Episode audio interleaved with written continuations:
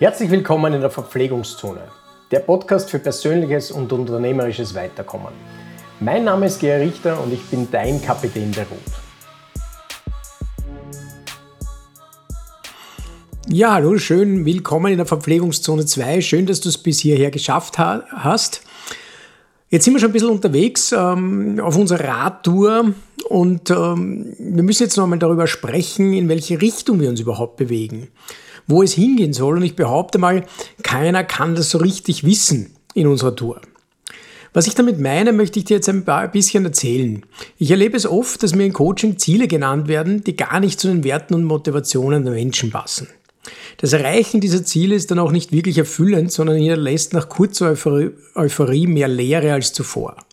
Die Menschen arbeiten da an etwas, was ihnen vorgegeben wird ähm, und wissen eigentlich gar nicht, warum sie das machen, sondern haben einfach Ziele vor sich, die irgendwo dahergekommen sind.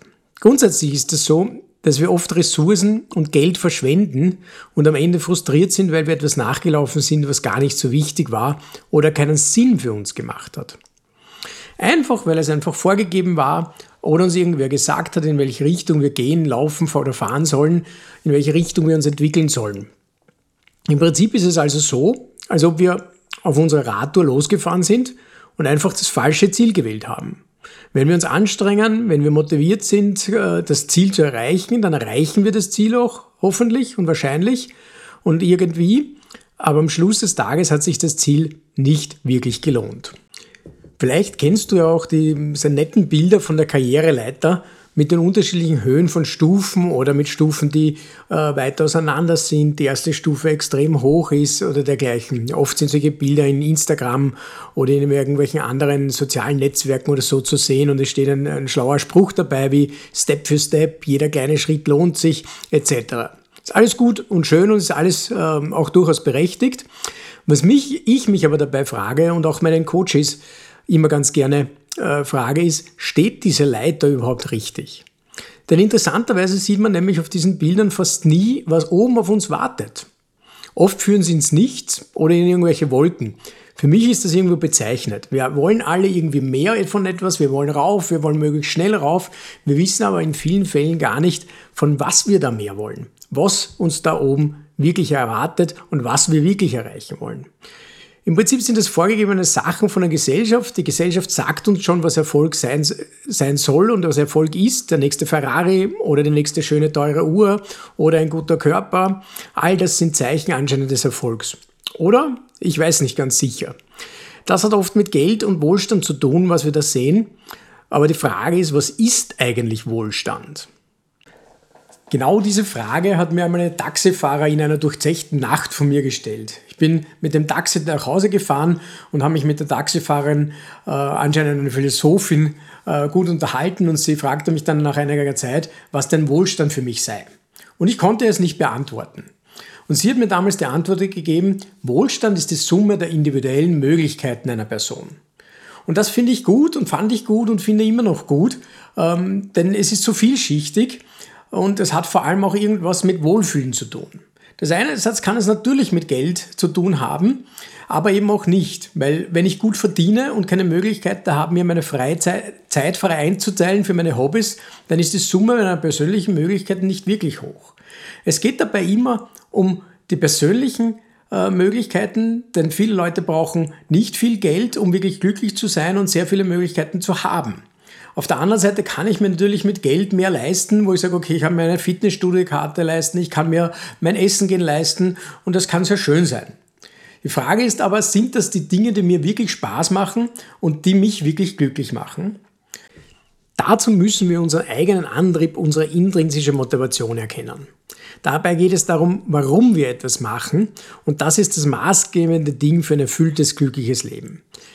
Die intrinsische Motivation ist gleichzeitig auch der Treibstoff, der uns lange und ausdauernd an etwas arbeiten lässt. Wenn es uns Freude vom Innen heraus macht, wenn wir Freude am dem Tun haben, von innen heraus, dann macht es wirklich auch Freude, auch wenn es einmal vielleicht nicht so gut läuft. Weil dann sind wir am Handeln, am Tun, was uns Spaß macht. Und das können wir lange und gerne machen.